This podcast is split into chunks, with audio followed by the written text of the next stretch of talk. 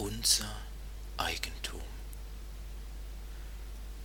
Allzeit bedenk, halte stets dir vor Augen, einige Dinge stehen in unserer Macht, andere wiederum nicht. Über die wahren Besitztümer menschlichen Geistes gebietet, herrscht allein die Vernunft, die das sind, Urteilsvermögen, Begehr jedweder Art, Widerstreben und Bestreben all unseres Tuns, kurzum der Willenskraftweg unseres Geistes Geblüm.